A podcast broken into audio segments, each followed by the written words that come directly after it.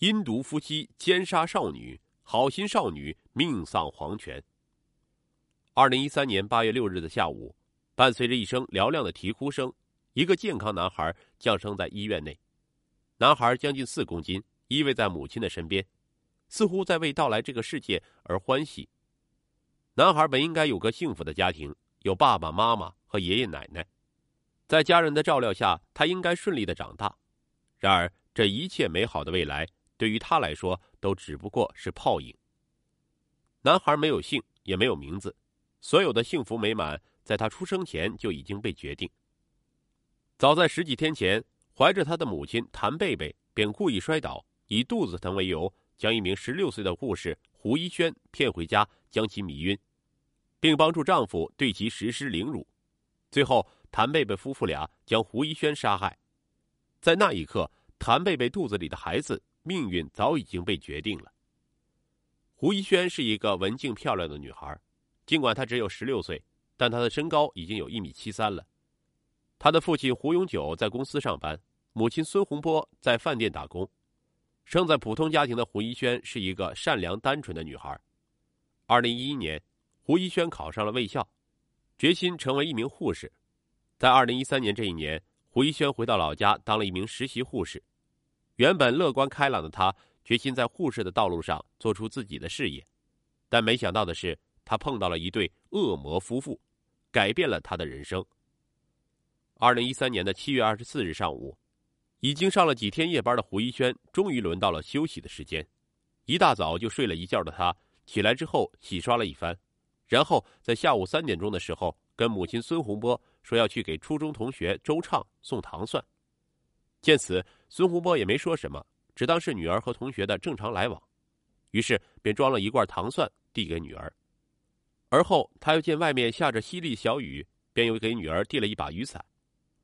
胡一轩拿着雨伞和一罐糖罐之后，在母亲的注目下走出了家门。一转眼，胡一轩走到了绿天宾馆附近，他撑着蓝色的雨伞，同时还拿着手机跟朋友聊天。当他经过一个孕妇身边时，那个叫做谭贝贝的孕妇故意装作摔倒，坐在了地上，而胡一轩也如谭贝贝所想的那样，果断上前，热心的将她扶了起来，并询问她的身体有没有事儿。谭贝贝预谋已久，便对胡一轩说自己肚子有点疼，想让他送自己回家。胡一轩见谭贝贝可怜，再加上他的家就在不远处的林业大院，心软之下便同意了。就这样，胡一轩一手撑着雨伞，一手扶着谭贝贝，将其送到了林业大院。这件事情如果只是这样的话，那就是一件乐于助人的正能量事件。但可惜的是，谭贝贝这个孕妇却是预谋已久。要帮助丈夫。二零一二年五月的一天，谭贝贝接待客户并促成了一单生意之后，开始聊了起来。不想两人越聊越投机，最后当客户提出在酒店开房休息之后，谭贝贝没有拒绝。这种事情在谭贝贝怀孕之后被丈夫白云江知道了，于是气愤不已的白云江狠狠的甩了谭贝贝两个耳光，质问她为什么要这样。而谭贝贝则以喝多了为由，请求丈夫原谅。白云江原本跟谭贝贝离婚，但一想到自己已经离过两次婚，就有点发愁了，因为他觉得自己要是再离婚的话，可能身边的人都会看不起自己；不离婚吧，他又觉得谭贝贝对不起自己。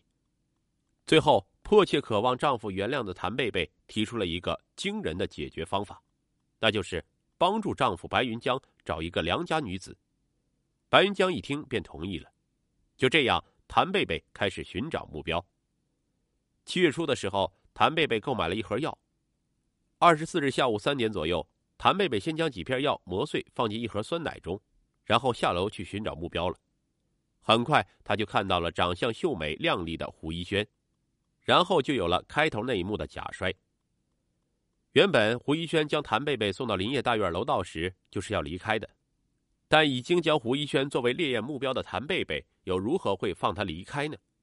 他死死攥住胡一轩的手，称自己一个孕妇上楼困难，让胡一轩继续帮助自己。就这样，善良的胡一轩落入了恶人的陷阱。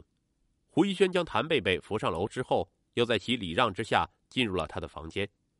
而后，胡一轩给之前聊天的朋友发了两条微信，送一个孕妇阿姨到他家了。但是。他没想到的是，这两条微信是他生前留下的最后两句话。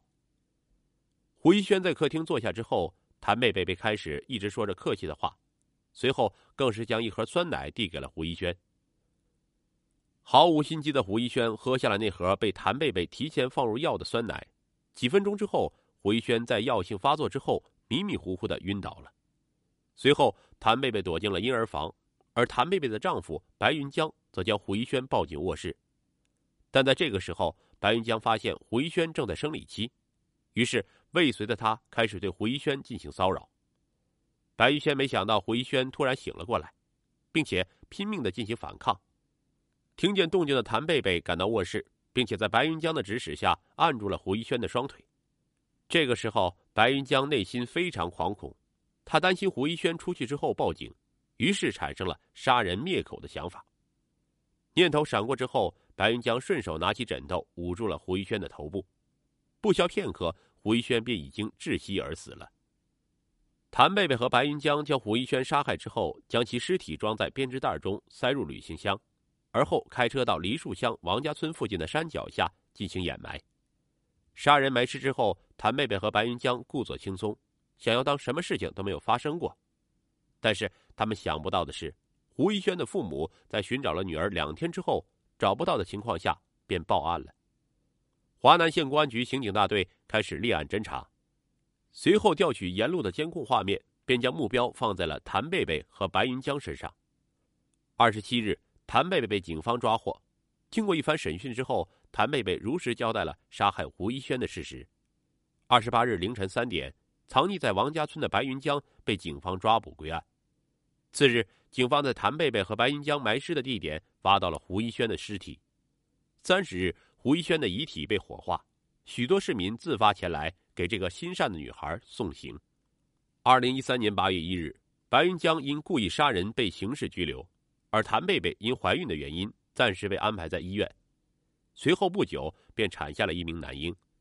次年六月中旬，白云江被判处死刑，而谭贝贝被判处无期徒刑。至于他们留下的孩子，双方父母均表示无力抚养，最后送到福利院进行抚养。而胡一轩的母亲孙洪波，则在得知女儿遇害之后，整日以泪洗面，甚至精神几近崩溃。如今几年过去之后。胡永久和孙洪波渐渐抚平了心中的伤痛，但一想到善良的女儿，他们仍旧会悲伤。而白云江和谭贝贝的家人同样尝到了恶果。白云江父母在家乡彻底抬不起头，他的弟弟原本靠小生意维持生计，但因白云江的恶性而遭到极大的影响，以至于其生意难以为继。而谭贝贝家人也同样如此。谭贝贝的妹妹原本打算在八月二十四日结婚。但发生了这般恶劣的事情之后，男方当即决定取消婚礼，跟谭贝贝的妹妹划清了界限。这一切只能说善恶到头终有报。